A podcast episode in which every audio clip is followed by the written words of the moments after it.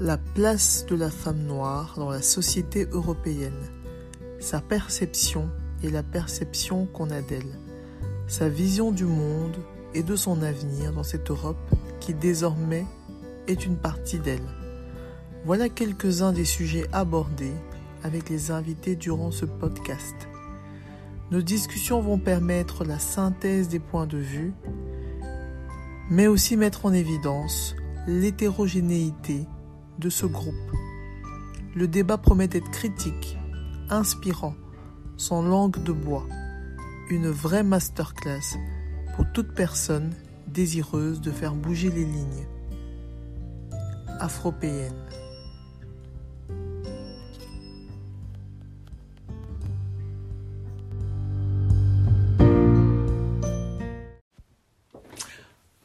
Ça enregistre C'est parti. Bonjour Bonjour Anne. Bienvenue sur le podcast Afropéenne. Je commence toujours par euh, demander aux invités de se présenter. Ok, alors moi je m'appelle Nadia Meli, Mhm. j'ai 34 ans, Euh, je suis mariée, maman de deux enfants, de Ok. 4 ans et 2 ans. Euh, ça va faire à peu près 10 ans, un peu plus, 12 ans même que je suis en Europe. Mhm. Et euh, je suis arrivée en France en 2010, 2009. Ok. Tu es une française. Voilà, c'est ça. je suis en France en 2009, donc j'ai fait mes études au Cameroun parce que je suis camerounaise de Douala, où je suis, où je suis née à Yaoundé, mais j'ai grandi à Douala.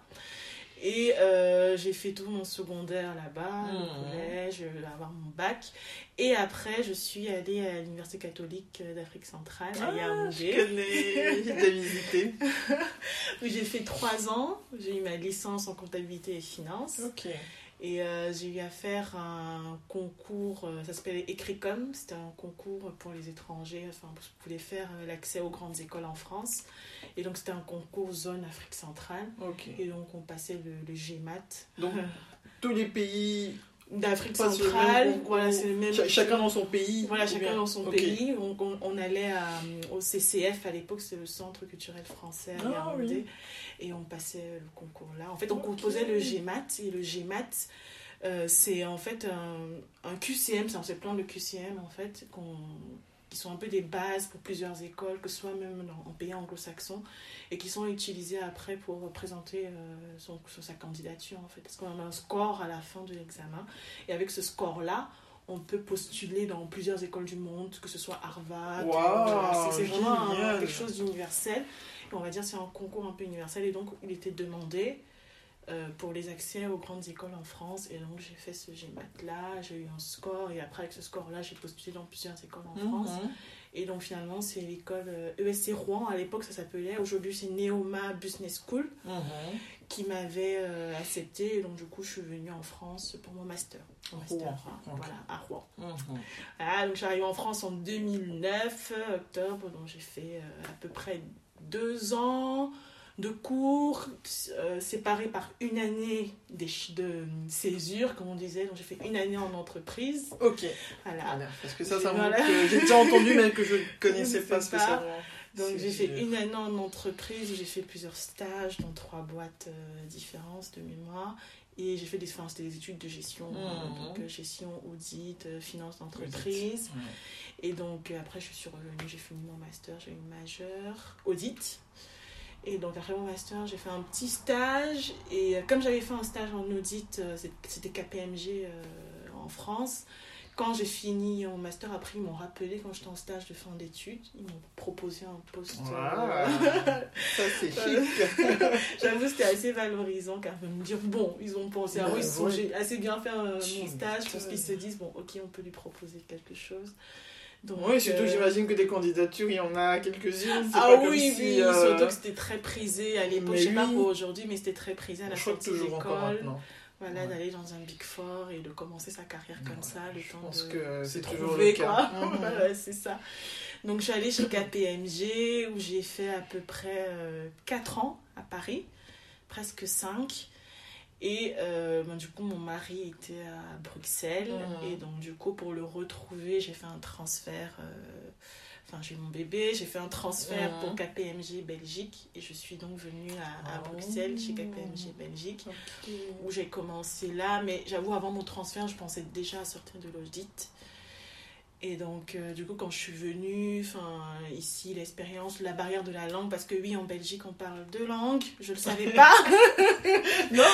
Je, je suis déjà venue en Belgique, je le voyais de loin, ces espèces de panneaux avec une langue qui ressemble à l'allemand. Oui, mais tu te rends pas compte à Mais quel point voilà. ça fait partie du quotidien. C'est ça en fait, où je me disais, bon, le français est quand même prépondérant et que c'est pas aussi ancré le flamand dans, enfin, dans le quotidien. ouais. Et donc je l'ai découvert, parce que je, ce KPMG était vraiment à, à Zaventem, dans pure zone flamande, et 90% de mes collègues étaient flamands. Donc pendant les... Voilà, c'était, assez spécial, parce que finalement on parlait beaucoup anglais pour le travail. Oui. Mais enfin, l'audit, c'est beaucoup de socialisation, enfin, c'est beaucoup de contact avec les autres, sinon c'est assez difficile. Mhm. Et donc finalement, on travaillait en anglais. Et après, au repas, au midi, ces moments où finalement on parle et on permet créer de des liens. un ouais. Euh, ils parlaient tous flamand, j'étais au milieu euh, de la scène francophone. Ah, et ouais. Parfois, ils étaient assez gentils parce qu'ils se disaient, bon, elle est française, elle parle pas pas, sa voilà, pas... On part dans nos français. Voilà, ouais. c'est ça. Mais, euh, mais c'est tout. Mais c'était quand même assez compliqué, donc du coup, ça m'a conforté dans l'idée. euh, Allez, On va, pas, on va pas insister. Voilà, Ouais. c'est ça. Donc, euh, un peu après, dans, enfin, dans la foulée, j'ai eu, euh, j'ai, eu de la chance, j'ai rarement eu à faire la démarche d'aller chercher un travail, tu vois, de- Mhm. d'aller postuler Mhm. et finalement. Donc l'audit, c'est, enfin, sauf quand j'ai commencé avec mes stages, quand j'étais en master, Oui, au tout début. l'audit, j'ai- on m'a, on, m'a, on m'a proposé de revenir. Là, euh, quand je suis passée chez Europcar, j'étais chez KPMG, donc on m'a proposé, euh, quelqu'un, enfin, chasseur de tête m'a appelé, m'a Mhm, proposé, j'ai mhm. passé les entretiens. Mhm. Et c'est comme ça que j'ai démissionné de l'audit pour aller chez Europcar. Ouais, T'es vraiment passé de l'un à l'autre, t'as pas. Voilà, eu de c'est ça. battement. J'ai pas eu de battement et je suis allée en contrôle financier là-bas. Et euh, ben, c'était la partie Ubico. En Belgique, ils sont plus là, mais en France, c'est du car sharing. C'est un peu comme Cambio, qu'on voit Mhm. partout, les, les Oui, voitures oui, oui, partagées. partagée. Voilà, exactement. Et ça, c'était une, euh, comment on appelle, une business unit de Europcar. Donc, euh, Ah, tiens, voilà, je savais exactement. Donc, ça ça. appartient à Europcar qui fait la location classique. Ah. Et donc là-bas, j'ai fait à peu près deux ans. Mais comme je dis, je faisais, je faisais du contrôle financier groupe. Donc j'avais une filiale qui était en Espagne. Donc parfois, j'allais en Espagne pour, euh, pour suivre. Et après, ils ont fermé la partie euh, opérationnelle euh, de la Belgique. Mhm. Donc moi, j'étais sur le groupe, je n'étais pas impactée. Mais du jour au lendemain, je suis passée d'une boîte qui était assez dynamique. C'était en mode un peu start-up. Parce que bon, même si c'était dans le groupe Europcar, c'était une euh, société qui avait été rachetée, genre assez dynamique, jeune Ouais, et ainsi ouais. de suite. Et donc, du coup, je suis passée d'une ambiance très euh, campus, Dynamique, ouais. avec toute une équipe jeune, gentille, machin et tout, qui finalement fermé parce que l'opérationnel est parti et on, il restait que des financiers. On s'est pris un petit bureau à l'avenue Louise parce qu'on ne voulait pas venir chez Robcar ici euh, à Zaventem. Et donc finalement, on est resté là et euh, les autres sont partis plus ou moins. C'était une, c'était une équipe assez euh, complète. hein. Il y avait des Italiens, des, Philippins et tout ça. Oui, c'était vraiment. euh, le, le- mon mon responsable était russe. Mais comment ça se fait qu'il y ait euh, Mais, cette euh, mixité, cette Bah, diversité je pense que c'était la volonté quand même de mon responsable à l'époque. C'était lui qui avait fait son équipe. Et je pense que c'était sa volonté d'avoir des personnes qui viennent un peu, partout. Il voulait Ouais, pas juste des Français. Ouais, ouais, ouais. Il voulait un peu de tout, parce que lui aussi, il était euh, japonais, russe, belge. Eh ben, Et donc, du coup, je pense qu'il avait. Enfin, Ça, l'intéressait euh, d'avoir euh, un truc mixte. Et euh, c'était c'était cool quand même. Et donc, du coup, du jour au lendemain, on s'est retrouvé juste l'équipe finance. mhm. Et après, certaines équipes sont reparties à Paris, Mhm. d'autres ont démissionné. Et donc, du coup, là, mon responsable a démissionné. Et celle qui le remplaçait était à Paris, a été remplacée par quelqu'un qui était à Paris. Mhm. Et enfin, elle venait euh, pour moi finalement. Parce que j'étais la seule. J'étais responsable du truc, mais j'étais la seule ici. Donc, toute l'équipe était maintenant là-bas. Ça n'avait plus de sens finalement. Et donc, euh, quand elle est venue, elle m'a proposé ben, Tu veux pas rentrer en France Moi, je lui dis ben, Clairement, j'ai quitté la France pour rejoindre ma Ça va être famille. compliqué, Ici, ça va être ouais. compliqué. Et dans la foulée, j'étais enceinte de Ouais. mon deuxième. Donc je t'avoue, quand je suis partie en congé maternité, c'était un peu. euh, la décision, c'était que bon, quand je reviens, je vais rejoindre l'équipe euh, ici à, à Zaventem et on va. Enfin, je viendrai deux fois par semaine Mhm. à Paris. J'avoue, ça m'emballait pas trop d'avoir à faire tout le temps des trajets. euh, Avec un bébé, enfant à bas âge, voilà, c'est on, a, ça, on connaît mieux. Ben Ouais. oui, après, bon, le Covid est venu dedans, j'aurais très bien pu le faire. Mais moi, je- j'accorde beaucoup d'importance au côté un peu social dans le travail. Mhm. Le fait, même si on est à distance, de savoir que tu as une équipe sur place, tu peux une fois par semaine aller sur site voir Mhm. les gens. Je pense que c'est super important au quotidien et même pour son. Pour personnellement, quoi. Tu vois, pour pas Ouais, juste être face à ton PC et travailler, tu vois. Sortir un peu de, de la maison, de ton quotidien. Et donc, du coup, moi, j'avais enfin, j'avais clairement dit, maintenant, je, je, veux, je veux arrêter. pas, ouais. Voilà, j'ai pas encore euh, quelque chose sur la main, mais euh, je vais m'arrêter, euh, je vais m'arrêter à la fin de mon congé maternité, Mhm. tu vois. Et dans la foulée, une fois de plus, j'ai eu, euh, je dis une fois de plus, mais très souvent, euh, finalement sur LinkedIn ou truc, je pense que pour ceux qui sont déjà, qui ont déjà pas mal d'expérience, on reçoit très souvent des offres, des propositions, des Ça, je vois avec Sorel. Voilà. Je, indépendante, bah, personne ne me chasse. Mais euh, ça, ça, j'ai bien vu avec Sorel. c'est assez récurrent. ouais. Donc, tu as toujours finalement quelque chose qui passe ou qui pop-up. Tu te dis, bon, pourquoi pas. Et donc, c'est comme ça que j'ai eu euh, le contact d'un cabinet de consultance Mhm. qui me proposait de faire mon boulot, Mm. mais en consultance et chez JSK. Ok. Bon, j'ai jamais fait de la consultance. Euh, L'idée, c'était de refaire ce que je faisais. Donc, ça me dérangeait pas, même s'il y avait un intermédiaire au milieu. Mhm. Tu vois donc je me dis, bof, de toute façon, euh, voilà, j'ai rien sur la main, j'ai rien à perdre, donc je fais deux mois à la maison, après puis congé maternité, et donc finalement j'accepte le truc, et voilà, je recommence, je vais chez GSK via le cabinet de Mhm. consultance. Donc chez GSK, je fais exactement, enfin, enfin, exactement, enfin, j'étais contrôleur euh, financier d'une euh, BU aussi, mais je, sais pas si tu connais GSK, c'est une usine. Je connais Jessica. C'est tout un monde, Je quoi. connais Jessica. Euh, oui, enfin, je connais via le secteur dentaire, vu que Mhm. les délégués sont constamment à présenter un Mhm. nouveau produit, mais oui, on connaît la grosse machine que C'est c'est. ça, Ouais. exactement. Donc, moi, pour moi, c'était assez impressionnant. Bon, ok, j'avais fait de l'audit, mais l'audit est vraiment en externe et tu viens contrôler des gens qui sont en interne. Mhm. Après, j'étais passée chez Roca, qui est une grosse boîte, mais j'étais sur une filiale qui était en mode start-up. Mhm. Donc, j'avais l'habitude finalement d'avoir toute ma visibilité. euh, voilà, je voyais tout d'un coup, tu vois. Et là, je passe vraiment dans la grande machine. On me dit, ok, je suis sur la BU qui produit des vaccins. D'accord Donc moi, quand on me dit ça, je m'attends à voir tout le process. Mais Genre, euh, voilà, de la réflexion au laboratoire, Ouais, la ouais, ouais. décision, tu vois ce que je veux dire? Dans le, pa- tout de bout en bout. On me dit, Ouais, la chaîne. Euh, euh, voilà, jusqu'à la commercialisation, négociation, commercialisation, distribution, voilà. Mais non, on me dit, ah non, c'est le vaccin, mais on est divisé en MPU, comme il disait. je dis, ok, euh, et tu seras sur le packaging. Je me dis, mais... Oh, wow, ouais. Donc, en fait, il y avait, avant qu'on arrive au packaging, forcément, il y a le bulk qu'ils vont faire, ils Mhm. vont mélanger les constituants, après le filling, où ils prennent le produit pour mettre dans la seringue. Et donc, quand ça arrive au packaging, c'est qu'on met dans la boîte, la Oui, oui, boîte sur laquelle on a imprimé toutes les indications. Et avant, que- on va dire packaging, c'est le dernier step, avant que ça n'aille à la distribution. Ouais. Ou maintenant la distribution, ils sont là, ils gèrent les clients, et ils vont voir.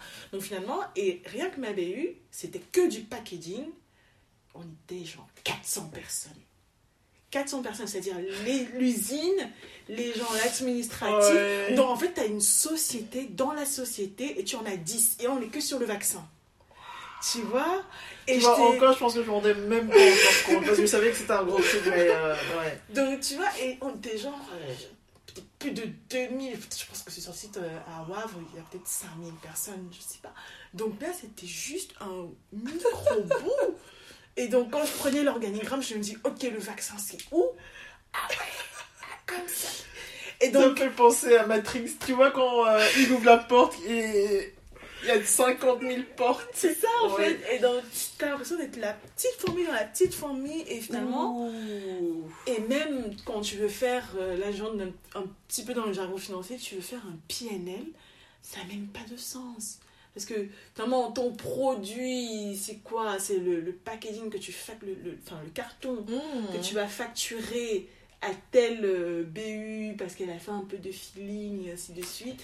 Non, je veux dire, c'était assez. Non, mais il n'y a euh, aucun moment, il y a, y a quelqu'un qui chapeaute tout ça? Oui, en fait, il y a des, comment dire, il y a des espèces de, comment on appelle, il y a la, ma responsable, qui était là, on va dire responsable dans la DAF euh, vaccin, tu vois, et donc du coup, elle, dans chaque BU comme la mienne, on avait un contrôleur financier, un partenaire financier, comme il disait. Et donc finalement, elle, elle était un peu celle qui va centraliser, va faire la consolidation Mhm. de toutes les BU. Et après, eux-mêmes en interne, ils ont des comptables packaging, des comptables filling, des comptables bulk, des comptables... En fait, tu as des petites mains dans tous les sens.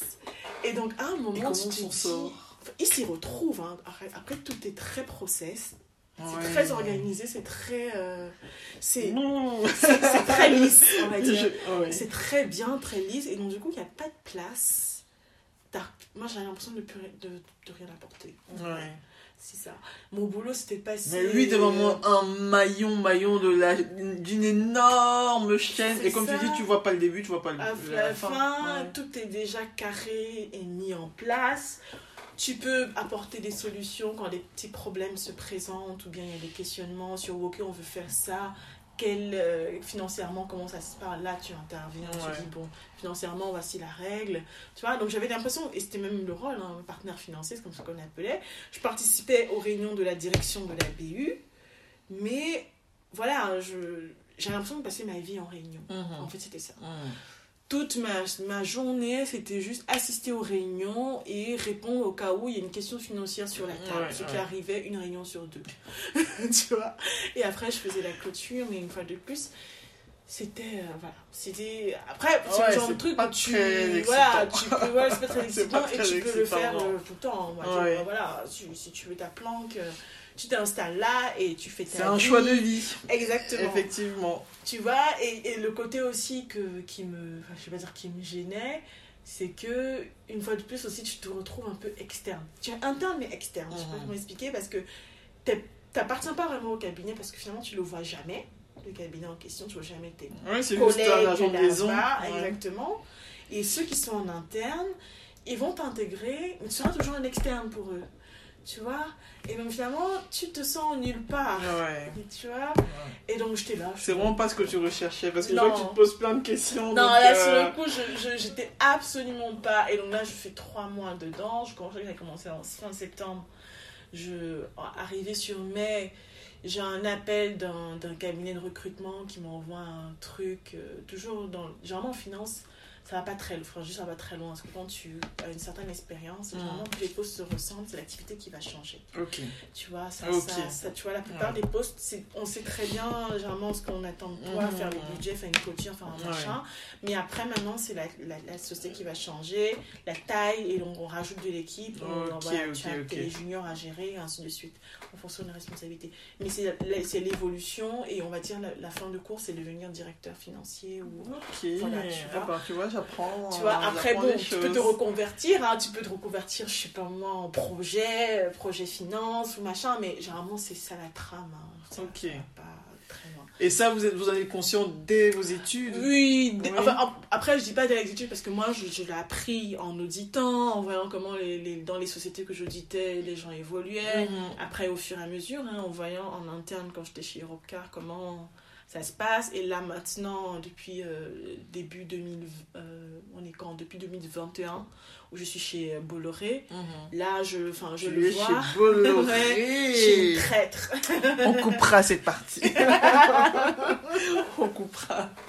Ouais, ça, ça m'intéresse. Bah. Donc, euh, du coup, non, mais j'y suis depuis euh, début euh, 2021, février. Le groupe. Bolloré a des activités en Belgique? Oui, en fait, ils ont la logistique ici, euh, au port d'Anvers. Mhm. Et même à Zaventem, en fait, ils ont euh, un cargo, ils expédient les marchandises par avion.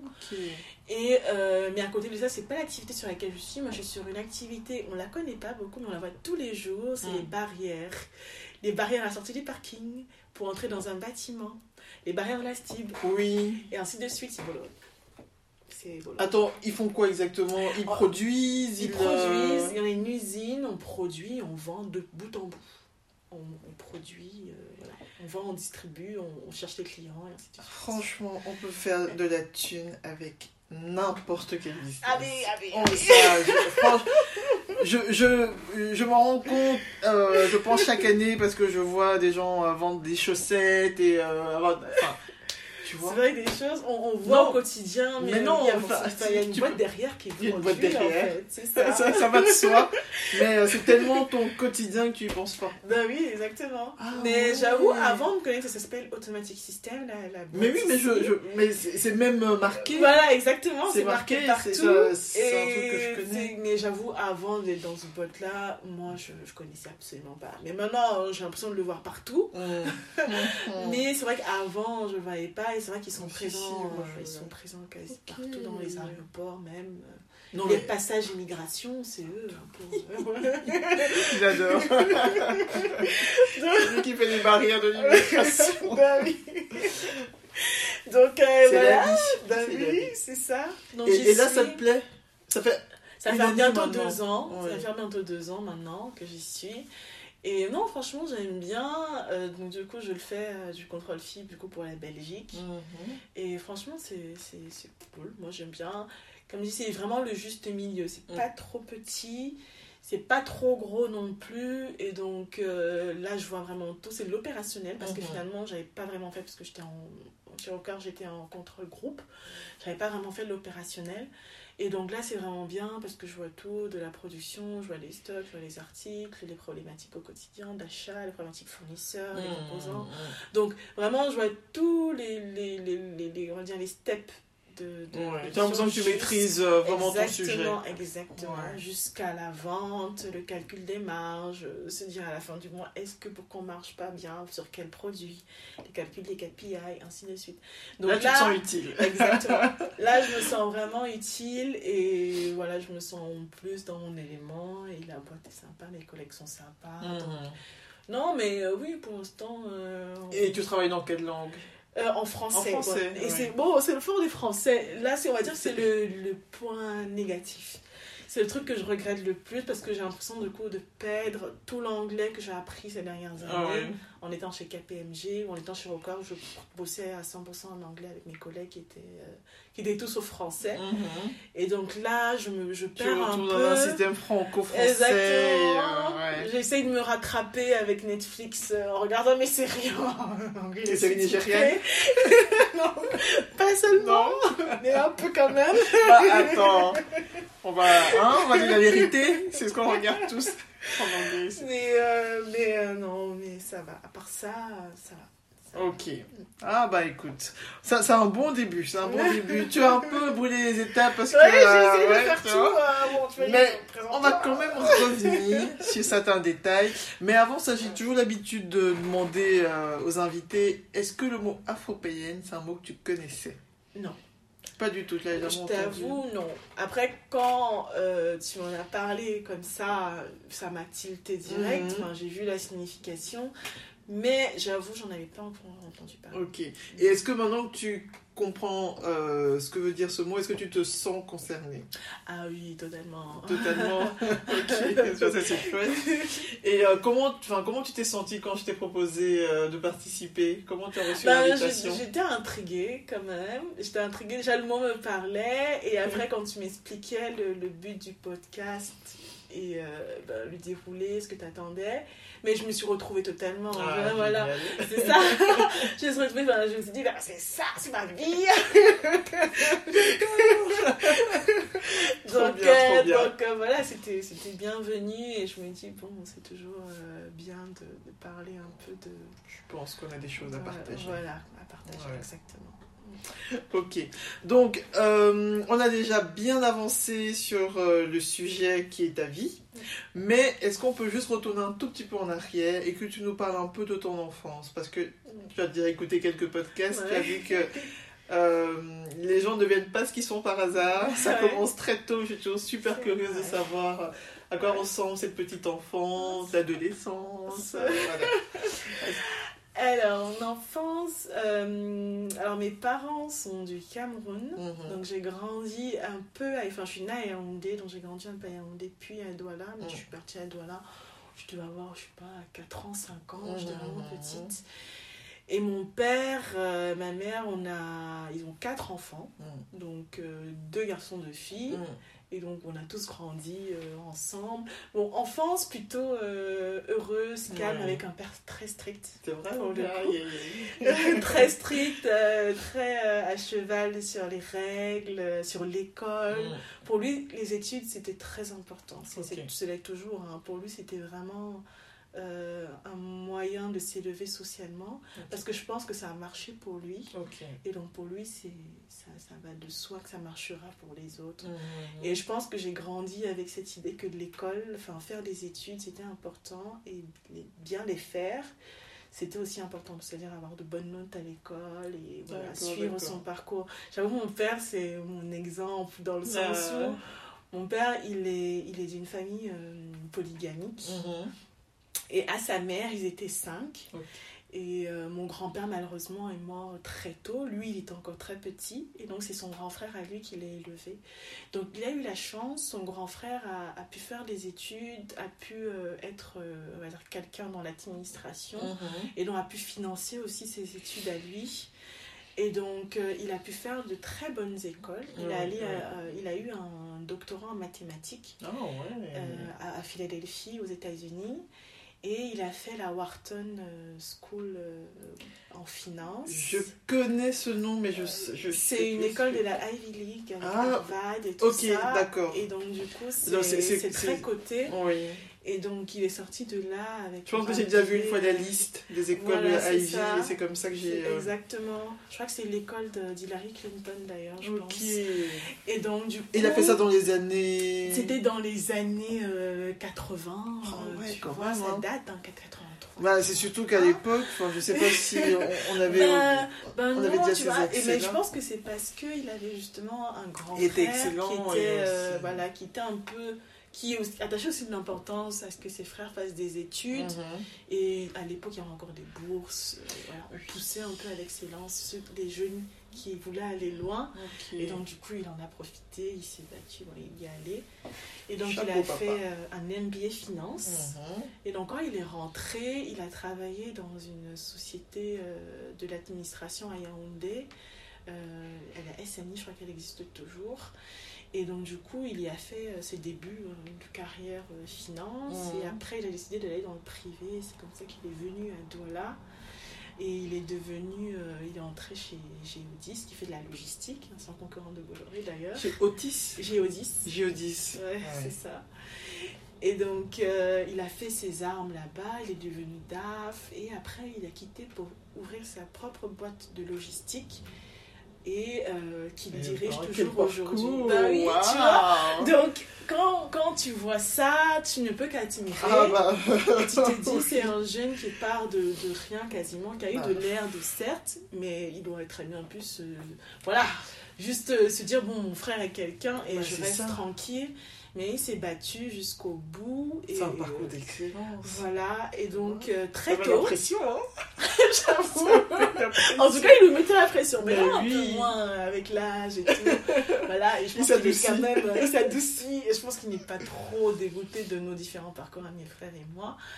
Et euh, mais j'avoue qu'en grandissant, euh, il, très vite, il m'a parlé de finances, Mhm. de compta, de chiffres. Je me souviens mes stages, enfin, quand j'étais en quatrième ou troisième, mes étés, si j'avais deux mois de, de vacances, je passais un mois et demi dans sa boîte à faire la compta. C'était très fun pour mon âge, j'appréciais, je veux dire, j'étais ravie, mais avec du recul, ça m'a donné l'amour de, de Ah, ces chiffres. ça c'est l'école des parents, hein, ça c'est l'école des parents. On comprend plus tard, mais sur le coup, c'est dur. Waouh Tu passais ton mois d'août ou de juillet Ah à oui, je- le matin je me levais, j'allais passer la journée en train que je faisais, je tenais la caisse, je faisais ci, ça, tu vois, je faisais le tour des petites boîtes qu'il avait. Et euh, après, c'est comme, pour après, comme ça que j'ai appris. Du coup, quand je suis arrivée en seconde, euh, j'ai fait une seconde ES, on appelle ça ES maintenant. Quand je suis arrivée en secondaire, je connaissais, j'avais déjà mes notions de compta en fait. J'avais déjà mes notions de compta, Ah de oui. commerce. C'était déjà une indépendante avec Voilà. une entreprise euh. C'est ça. Et donc j'avoue, comme génial. il m'avait poussé dans ce, tu vois, ce bébé comptabilité, très vite j'ai eu la passion et j'avoue, euh, mon secondaire, c'est-à-dire ma seconde en terminale, j'ai cartonné. J'étais- Enfin, si mes collègues euh, de Liberman m'écoutent, j'étais première de ma classe euh, de seconde en terminale. Ça, j'en suis fière. Ouais, ça, Donc, c'est bien. mais c'est Bah, parce que j'aimais. C'est parce que j'aimais, euh, j'aimais, enfin, je me retrouvais, je comprenais. Ouais. Et j'avais cette conviction que dans tous les cas, je veux faire euh, des chiffres, quoi. Je veux me faire. euh, Et la conviction, tu l'as eue, enfin là à l'école ou déjà quand papa te formait? Je pense que je l'ai eu à, à l'école parce qu'au début, quand j'étais en quatrième, troisième, je faisais des trucs, bon, je me disais, bon, ouais, ok, c'est compta. Mhm. Mais c'est au fur et à mesure qu'on rajoutait le côté à côté, enfin, un peu de commerce, euh, un peu d'analyse, Oui. un peu, tu vois, je Le me disais, ah oui, j'aime bien, tu vois, ah oui, j'aime bien. Et je pense que ça se, ça se ressentait finalement au quotidien. J'aimais aller en cours. Enfin, je peux te dire que j'étais même parfois surprise quand je recevais mon bulletin et je voyais que j'étais première de la classe. Parce que tu te dis, enfin, je fais juste mon truc. Je kiffe juste ce que je suis en train de Ouais. faire. Je révise, mais je me forçais pas. Tu vois, je j'avais pas l'impression que Tu étais dans ton élément. Voilà, Tu étais ça. dans ton élément. Je bataillais, pourtant je n'étais pas une, une élève très, euh, enfin on va dire euh, forte euh, quand j'étais en premier cycle. hein. Mhm. C'est-à-dire du sixième en, en troisième, j'étais plutôt moyenne. Quand j'avais du 11, du 12, des notes un peu moyennes partout, plutôt bonne en français, mais ça s'arrêtait là. Les maths pures, non, c'est sûr. Mais les chiffres à côté, ça passait. voilà, tu vois.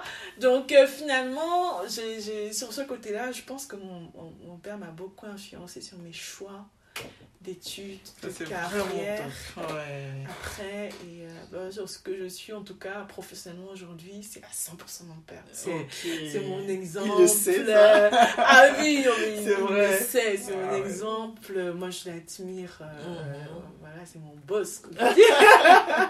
Eh je ben, l'admire franchement. beaucoup il est dur il est dur euh, Ouais. enfin en tout cas non, plus mais quand j'étais adolescente par moments je trouvais qu'il était dur il était strict euh, voilà Ouais. euh, pas trop de sorties voilà, il y avait ses règles, tout le monde savait, ah non, les règles, les Ouais. règles.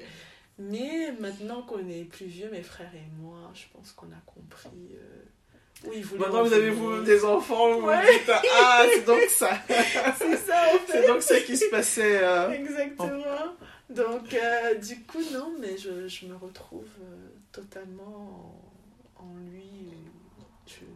Si c'est ce qu'il voulait pour moi, je l'ai fait sans effort. En tout cas, il m'a pas forcé Ouais. parce que finalement, je- ça m'a Bah écoute, il a une vision, il a une vision, il a tapé juste. Exactement. Ouais, et je pense qu'il l'a tapé juste aussi pour ma soeur, parce que je pense qu'elle peut dire pareil, elle fait pas finance, elle fait assurance. Mais euh, c'était. C'est le même parcours à Voilà, c'est le même parcours à Ok. peu près, les suite. Eh ben, bravo papa. Si jamais tu nous écoutes, euh, tu as fait du beau boulot. Ah oui, donc en fait, tu as eu ce parcours, enfin, au début, sans Euh, intérêt pour oui. toi, mais tout doucement, tu es rentré et puis tu nous as expliqué euh, comment tu es arrivé en France, puis en Belgique. Et euh, je voulais savoir, comment est-ce que tu vois l'avenir? Avec tout ce que tu as comme background. Euh, mais pas que professionnel, hein, je veux Mhm. dire aussi en tant que femme, en tant que Mhm. femme noire dans cette Europe euh, qui est la tienne désormais. hein, c'est Oui. ta vie ici maintenant. C'est Com- ça. Comment tu vois les choses? Bah, l'avenir. euh, Bon, pas se mentir, le climat en Europe maintenant est un peu bizarre. tu vois, on, on- on vit là, mais on sent bien au quotidien que ça, enfin, que ça change, qu'il y a un peu de remous, Mm. il y a la guerre en Ukraine, tout ça. Avant, ces événements étaient plutôt lointains, Oui. tu vois. Maintenant, on sent bien que ça impacte notre quotidien et même euh, plein d'autres choses hein, sur euh, pas mal d'autres sujets. Finalement, ça impacte notre quotidien, l'éducation, l'avenir des enfants. Moi, je me vois bien aujourd'hui euh, peut-être continuer un peu dans ce Mhm. que je fais profes- professionnellement. J'avoue, après le Covid et même jusqu'à présent, je pense fortement à me, me reconvertir peut-être Mhm. dans quelque chose de moins, euh, on va dire, euh, normal. Enfin, rester devant son PC, faire ses chiffres, de suite. Peut-être sortir un peu de ça et avoir une activité un peu plus simple. Je sais pas bon. Je dis simple. Euh, moi, je- moi, quand je dis ça, je pense, euh, je sais pas, être fleuriste. euh, Oh, tu crois? Non, Parce que mais là, c'est grand écart. peut-être- hein, peut-être pas, à- peut-être pas à temps plein. Oui. Mais tu vois, je me vois bien dans une activité un peu euh, plus créative. Ok. Tu vois, peut-être pas à temps plein, mais peut-être sur le côté. Mhm. Tu vois, je me suis testée euh, pendant le Covid, j'avais un peu de temps, forcément, Oui. j'étais à la maison comme tout le monde. J'avais commencé un peu euh, à, à vendre des bijoux. Ah, bah oui, Attends, je suis pas au courant. bah si, j'avais commencé à, à vendre des J'a- bijoux. J'apprends des choses, j'apprends des choses, c'est fou. Tu, tu vois Des bijoux que tu fabriquais toi Non, malheureusement, je fabriquais pas, mais Mhm. j'avais eu contact parce qu'à l'époque, mon frère, mon frère habitait en Chine. Mhm. Et donc, du coup, il m'avait donné des contacts de fournisseurs dans la ville, il était à Guangzhou. Dans la ville Ah, où il était. ouais, connu. Et donc, Connu, du ça. coup, il me faisait un peu l'intermédiaire, il m'envoyait des photos, moi je choisissais, il Mhm. revenait, j'avais fait un packaging, et ainsi de suite. Et donc, du coup, j'avais ouvert, bon, elle existe toujours la page, j'avais, mais j'avais ouvert une page sur Instagram où voilà, je proposais euh, des produits, voilà, ça a commencé à prendre un peu, j'ai eu pas mal d'achats. Et un peu après euh, le Covid, malheureusement, lui, il a quitté la Chine. Et donc, du coup, j'ai un peu arrêté. Je me disais, bon, il faut que je retrouve quelqu'un qui va me servir d'intermédiaire euh, pour aller faire l'achat et m'expédier des trucs. Ouais. Et après, bon, dire, la vie. euh, la vie Tu t'es laissé après, reprendre. Voilà, ouais. je me suis laissé reprendre par, Par mon quotidien. Je vais toujours dans le côté de ma tête parce que c'était pas seulement, on va dire, c'était plus un test, ce truc de bijoux, que vraiment la finalité. Mhm. Je sais que je veux plus mettre la main dans le côté un peu plus créatif. euh, comme je dis fleuriste, je rigole, mais ça me parle vraiment. Ok, composition ok. florale, décoration, ce genre de choses. Mais comme on disait avec Bolloré, euh, je pense qu'il y a moyen de faire tout. Enfin, c'est. Il n'y a pas de petit Il n'y business. a pas de petit Il y en a vraiment pas. Et je pense que quand tu mets ton cœur à faire quelque chose, les gens le voient, les gens le sentent. Et, euh, exactement. dès qu'il y a un peu de qualité, Ben oui, tu vois. prend. Et donc justement, c'est ça, j'a- j'attache beaucoup d'importance, vraiment. C'était des, des petites pièces, des petits bijoux, mais je- ça me tenait à cœur effectivement de faire un packaging intéressant, d'avoir une présentation intéressante, une histoire derrière. Et je pense que c'est ce qui a un hein. peu marqué les personnes qui ont commencé à se mettre sur la Mhm. page, à acheter un peu ce que je proposais. Et donc, je pense que sans me jeter des fleurs sur ce plan-là, je pense que j'ai des skills, mais qui me manquent souvent le temps. Mhm. Et même, parfois aussi, je me cache derrière le fait que j'ai pas le temps. Oui. Tu vois? Oui. Donc, il faut il, me- il oser. aussi, voilà. Parce ce- que là, tu passes quand même euh, d'un domaine euh, Voilà, très ça. particulier à un autre À très particulier. enfin. Exactement. Mais bon. Et t'as après- déjà eu à faire à, à, développer ton côté artistique? Enfin, quand t'étais euh, plus jeune, tu faisais une activité? Non, pas, pas spé- pas spécialement. Je faisais un peu de musique, de la Mhm. flûte. Mais euh, j'aimais beaucoup danser aussi. Je faisais Ok. un peu de cours de danse. Ok. Mais j'avoue, avec le, commencer le travail. Et Ouais, tu t'es laissé euh, voilà. happer. Je me suis laissée happer ouais. par le quotidien, la vie T'as pas famille, développé ce après. truc que tu aimais bien. Et donc finalement, euh, non, j'ai on un a peu qu'une vie, on a qu'une vie. Exactement. Donc, euh, ouais. Donc non, dans le futur, je me vois euh, Faut pas mourir avec des regrets. Exactement. Être un peu plus euh, attentive à ces aspects-là et ne plus laisser Les ce chiffres. bureau me,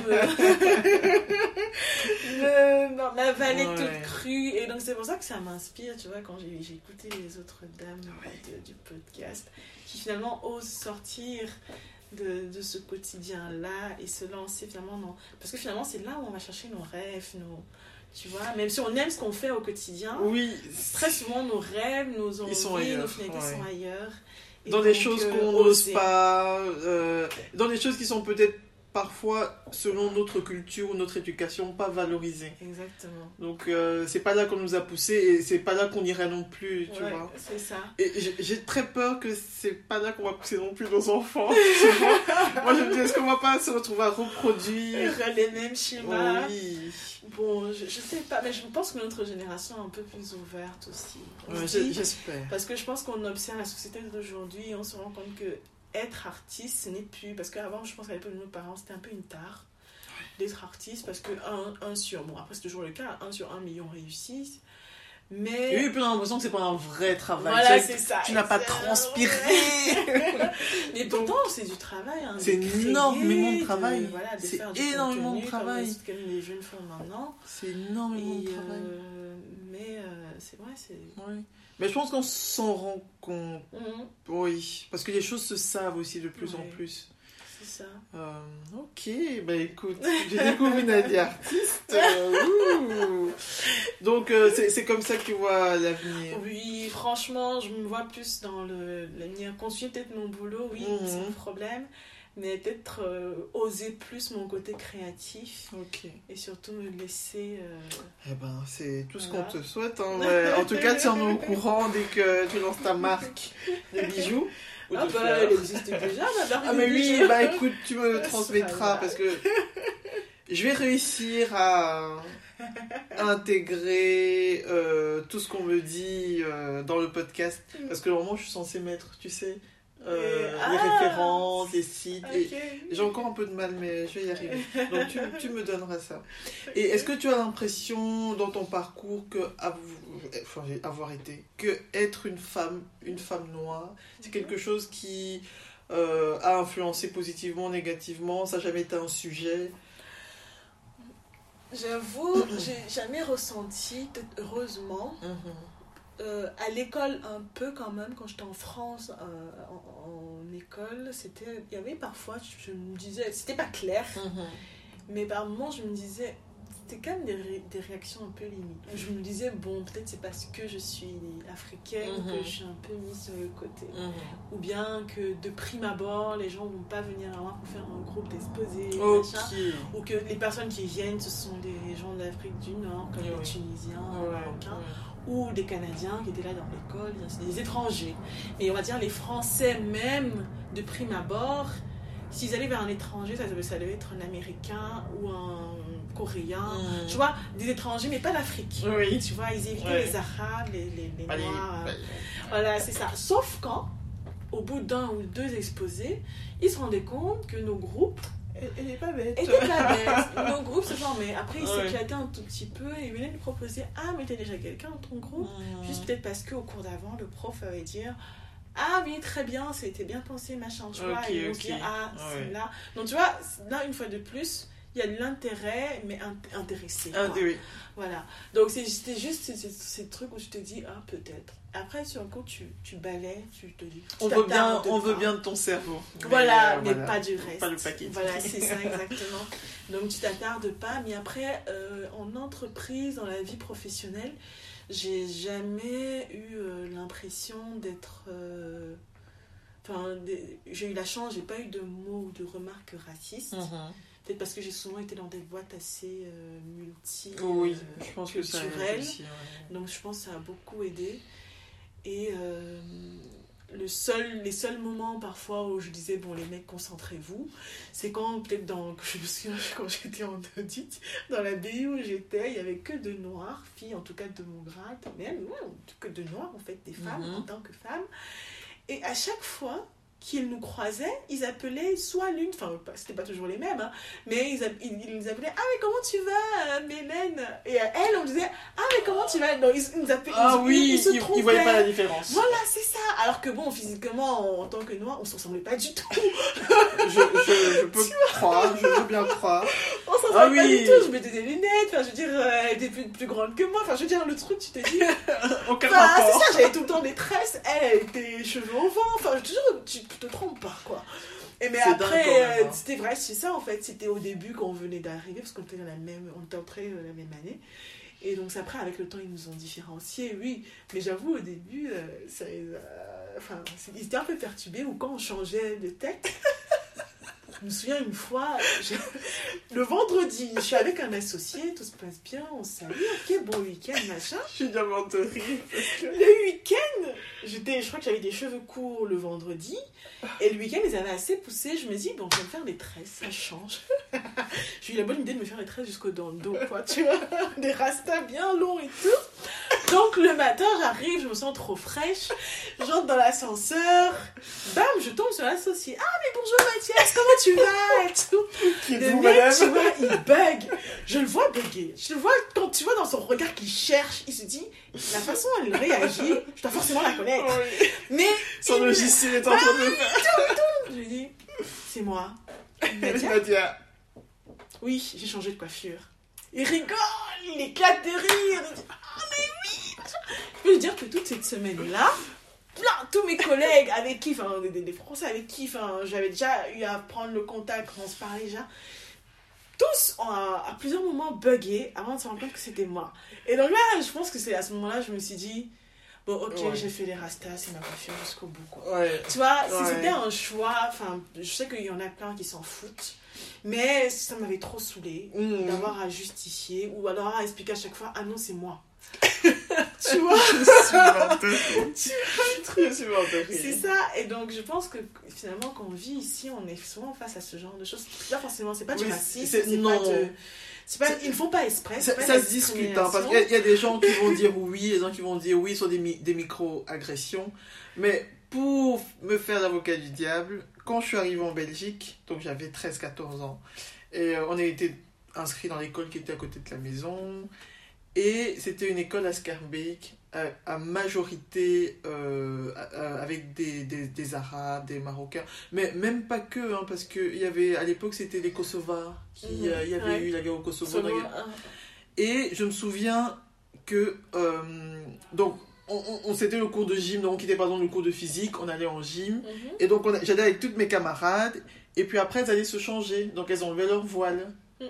Ah oui. Tu Oui. vois Et puis, on, euh, ben, moi, je me changeais beaucoup plus vite. Euh, et puis après, on se retrouvait dans le préau. Uh-huh. Je savais plus où était ma classe. Je ne reconnaissais personne. Personne. Ben oui. Parce que sans le voile, les Ben cheveux, euh, il y en avait qui étaient blondes, je savais pas, il y en avait Ben, qui étaient brunes. ça, et je Tu pense qu'on on se rend souvent on pas, se rend compte, pas compte, ça mais change, ça moi, change énormément la Ça coiffure. change vraiment beaucoup. Ouais. Et donc, moi, il m'a fallu quand même un bon mois Mm. Euh, pour commencer à dire Ah oui, ah oui, ça c'est elle, et ça Ouais, c'est c'est elle. ça, Je, vraiment je me focalisais sur les les yeux, yeux, je cherchais d'autres traits parce que les cheveux, c'est c'est- c'est fou, c'est 50% de la personne. Ah oui. Donc là, je me fais l'avocat du diable je me dis Non, moi je Ah considère oui. pas que ce soit. Surtout qu'après, tu vois, quand la personne tilt, Oui. Non, mais c'est Ça, ça. part en Après, fou rire, ça, part en on malaise. rigole et tout. En fait, c'est ça. mais pour la personne qui est en face de toi, ouf, ouais, c'est chaud. Comme tu dis, ça t'a saoulé, tu t'es Oui, moment, ça m'a saoulé, surtout que malheureusement, c'était en cabinet, donc on, rotait pas, enfin, on tournait pas mal d'équipes. Et donc, du coup, d'une semaine à l'autre, tu pouvais faire deux semaines avant de revoir ton collègue, quoi, parce que, enfin, les gens de ta promo, et vous voyez aujourd'hui, vous partez en mission, vous vous revoyez dans deux semaines à l'afterwork, machin. T'arrives, Un en plus, c'est la nuit, t'arrives, t'as un tissage, alors qu'il y a deux semaines que t'as vu, t'étais à ras, t'arrives, t'es blonde, tu vois? et là, se dit, mais. Avoue parfois, Non. on abuse avec nos Ah, coiffures. non, non, franchement, franchement. On abuse avec nos Ah, mais coiffures. franchement. Une fois les rastas bleus, le lendemain t'as mis un petit Je comprends. Maintenant, ils en, ils en Pour nous, c'est un jeu, Bah on s'éclate avec ça. C'est ça, tu vois. Mais pour les Européens qui ont la même coiffure de, de, de leurs 12 ans à... Et il faut pas se mentir, eux aussi, quand ils changent, tu, le, tu te dis, waouh, ça a Mais- C'est rare. Moi, je Ça connais change. pas beaucoup de Oui. personnes que je fréquente, de personnes blanches que je fréquente depuis des années qui ont changé quoi que ce soit. Ah, tu vois. J'en connais euh, Ça, mais peu. quand ils changent, ça les change. Ça les change. Ouais, parce que j'ai euh, ouais. refait une couleur il y a pas très longtemps, qu'elle a, elle a coupé court, elle est arrivée, je me suis Ah. dit, mais quelqu'un d'autre Et tu vois, là, ça m'a revenu Ouais. le truc que, ah, effectivement, nous, on change tout le temps. C'est. Et on se reconnaît toujours. Bah oui, nous, mais nous, entre nous, on est habitués. on est habitués. Nous, on est habitués, on voit que. Enfin, je sais pas. Je Choc de que- culture, Ouais, choc de voilà, culture. c'est la culture. C'est la culture. Mais je me souviens des, des, des- des repas, même à midi, une fois, j'avais mis un tissage où j'expliquais à des collègues garçons, mais hyper intéressés, hein, super intrigués, parce qu'ils comprenaient pas comment j'étais au cours. Il y a un mois, j'ai fait des rastas. C'est une vraie question des existentielle. je dis, mais Nana, comment, ça fait pour pousser Je dis, mais attendez, Je vous explique. C'est un soir. Mais je pense que maintenant, sur Internet, on en Non, parle maintenant plus. c'est. euh, C'est... Ils connaissent, quoi, tu vois. Oui, et surtout que maintenant, même les, euh, les femmes blanches font, font des rajouts, des tresses. oui, des devenu, nattes euh, même, des rastas ouais. et tout. Donc je pense que maintenant c'est un peu plus vulgarisé qu'il y a plus. 10 ans. Il y a euh, plus de quand couples mixtes aussi, donc euh, oui. voilà. Le mythe, le mythe est brisé. Ah c'est oui, bon. oui, non, mais non, c'est. Attends, t'as long joué Non, t'es des rajouts. T'as changé de tête toi. Le mec hyper intéressé. Ah oui, non, mais j'étais euh, choquée, quoi. J'étais là, bon, ok, je t'explique. Tu vas chez le coiffeur, tu vois. Ah ouais, c'est des vrais cheveux. Ah oui. Tu vois, le truc. Mais c'est un euh, autre monde. Hein. Pour le mariage de ma soeur, je devais, euh, bah, je devais me coiffer, mais on était tellement à la boue sur tout, j'ai laissé tomber le coiffeur. Et donc, genre 2-3 heures avant, il fallait comme je fasse quelque chose de, mes cheveux. Mhm. J'ai fait, en parlant de, de Jette, j'ai fait tous les coiffeurs de Jette, parce que c'était sur mon chemin pour aller à l'église. Et quand tu rentrais, tu voyais vraiment la- la- les femmes, elles étaient non mais madame, des cheveux comme ça. Enfin, c'était la panique. Et je disais mais Oui, juste ça faire un brushing quelque chose. Ça- Ouais, c'est un autre monde. Ouais. Mais bon. Et sinon, comment est-ce que tu vois l'avenir? Comment on disait Jeune femme noire dynamique? Ben, je pense que bon, ma, ma priorité euh, reste d'éduquer mes enfants hein, dans ce monde qui est de Mhm. plus en plus complexe. Mhm. C'est difficile, leur apprendre euh, les choses, essayer d'être là pour eux, être Oui. un peu de sécurité euh, le temps qu'il faut. Donc là, c'est ma priorité. Ok.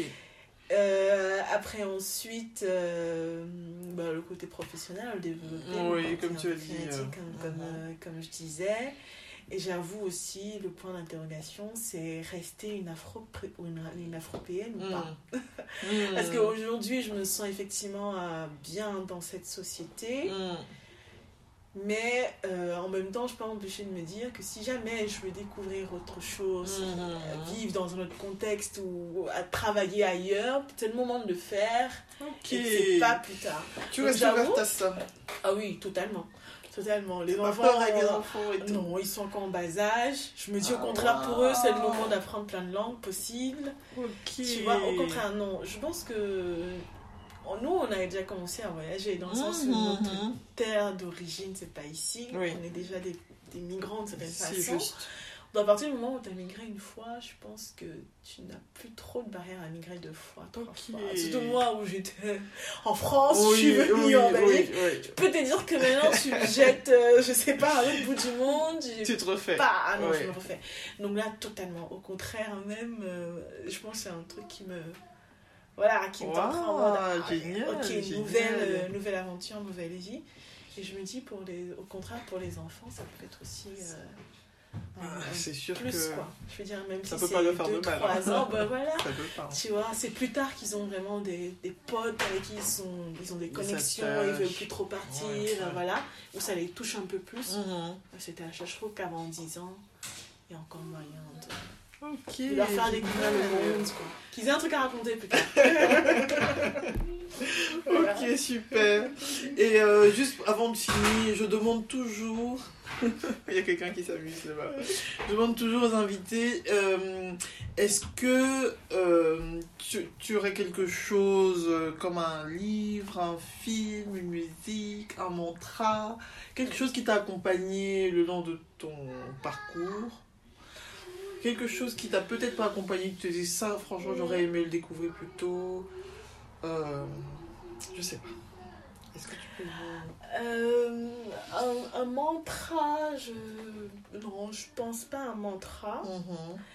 Après, je suis plutôt euh, terre à terre et plutôt basique, classique. Mhm. Je suis une chrétienne croyante, pratiquante euh, un dimanche sur deux. Mhm. C'est déjà très très bien, vu la vie de fou qu'on gagne ici. Voilà. Donc j'avoue que très souvent, quand je cherche ma force, je le cherche dans la parole. Je, Ok. je vais le dire comme ça, tout simplement. Mhm. Mais en termes de bouquins qui m'ont marqué et qui continuent à marquer, que je continue à recommander quand on me demande Ok, t'as des livres qui t'ont marqué, qu'est-ce que tu recommandes? Ce sont les livres de Chimamanda Ngozi, Ah. qui est nigériane et qui a écrit pas mal de bouquins. Et Là, je j'en ai attaqué euh, un. Ah oui, Americana. Ah, justement, celui-là, il est pas mal. Ouais. Parce que je trouve que finalement, c'est un peu ce que nous sommes aujourd'hui, les Africains qui essayent de Ouais. grandir dans l'Occident, ou soit aux États-Unis, en Afrique, euh, ou euh, ici en Europe.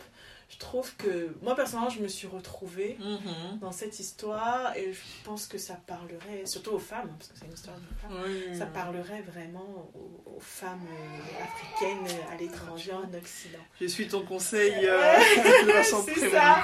Mais elle a, elle, a, elle a deux autres livres que je continue à recommander. C'est Oui. L'autre moitié du soleil. Mhm. Que- oui. Il est très très bien. Ça parle un peu de enfin, l'histoire d'une famille, de couple, deux amis, ainsi de suite. Mais à l'époque de la guerre du Biafra. Et donc, euh, c'est la guerre entre le. Cameroun et le Niger. Enfin, je non, c'était même, c'était même au Nigeria qu'il y avait le Biafra qui était une, une péninsule Oui. du Nigeria et ils voulaient être indépendants. Et en fait, leur euh, drapeau, c'était un soleil. euh. Ok. Donc, en fait, euh, l'histoire, c'est une sœur, enfin deux sœurs, une qui va se marier, l'autre bientôt, un, un- un blanc en plus, un occidental qui est là. Et il y a aussi un boy, comme on dit, en fait, un homme de maison, qui raconte aussi l'histoire de son point de vue à lui. Et finalement, ils sont pris. Finalement, c'est leur vie, pris dans le tumulte de cet événement historique. Ok. Et on peut c'est un peu déroulé comme ça. Ah, ça c'est chouette. C'est un de ces romans, j'ai bien vu, que, dont tout le monde parlait beaucoup. Donc j'ai hâte. Je finis d'abord celui-ci. Mais Ouais, euh, surtout que c'est- un pavé. Hein. Oui, c'est un petit Ouais, pavé. mais ça se lit euh, bien. Un peu plus petit quand même, pas trop pavé, mais qui, qui on n'en a pas beaucoup parlé, c'était l'hibiscus pourpre. Oui. Et je trouve qu'il est vraiment pas mal. Là, par contre, c'est un peu plus dur, parce que c'est un père qui éduque ses enfants à la dure, et Mhm. après, finalement, il y a un drame Mhm. à lire. C'est assez. Ça, ça, ça pose la question de finalement la légitimité entre le respect de ses parents, l'abus parental, et comment, toi, en tant qu'enfant, tu dois faire la part des choses, comment tu le vis, comment tu dois donc grandir plus tard. en Dans un contexte eu- euh, très africain, oui. C'est très Parce que c'est, je crois que c'est des questions africain. qui se posent réellement Voilà, chez nous. hein. exactement. C'est un contexte très africain et c'est un papa respecté et ainsi de suite, mais plutôt abusif dans son, Ouais. sa relation avec ses enfants. Et finalement, la mère commet l'irréparable parce qu'elle aussi, elle, elle subit des abus. Oui. Et donc, comment tu te positionnes quand ta mère tue ton père Mmh. Et Tu vois Ah, t'as spoilé. Ah. en plus, je me suis dès le début, tu vois, tu lis, mais qui est justifié? Donc, bref, allez. Ok. Mais Bah, bon, en tout cas, ces trois livres T'as bien fait, qui, Laetitia. euh, c'est bon. Là, tu vas qui m'ont marqué et, et franchement, je recommande jusqu'à aujourd'hui de lire et relire parce que Je m'y mets. voilà. En plus, c'est africain, quoi. C'est Ouais. vraiment dans des contextes africains, ça, ça parle. Je m'y, mets. Merci beaucoup. C'était euh, super félicité avec toi. J'ai appris beaucoup de choses, vraiment beaucoup, beaucoup. Ah, mais je suis contente parce que euh, wow, moi, je me trouve pas très Non, intéressante non, d'habitude, bah écoute, apparemment personne ne se trouve intéressant et pourtant je bois vos paroles. Et, euh, et oui, et puis tu as détaillé euh, ce que tu fais, qui est un domaine, enfin je veux pas dire, c'est pas obscur, mais tu vois pour les gens de tous les, tous les jours, pour les everyday men and women, la finance ça reste... enfin, C'est assez opaque ou C'est chaud. Et ici, t'as vraiment bien expliqué. Et euh, donc, oui, non, j'ai appris beaucoup de choses. J'ai découvert artiste. Franchement, c'est vraiment chouette. Et euh, donc, ça fait vraiment plaisir euh, de partager ce moment. Oh, Et euh, je te remercie. Merci à Et je toi. te dis à bientôt. À bientôt. Voilà, voilà les amis, j'espère que l'épisode vous a plu et que le podcast vous inspire autant que moi. N'hésitez pas à soutenir le projet en vous abonnant et en partageant les audios avec votre entourage. Laissez des commentaires et plein d'étoiles et à très vite pour un nouvel épisode. Ciao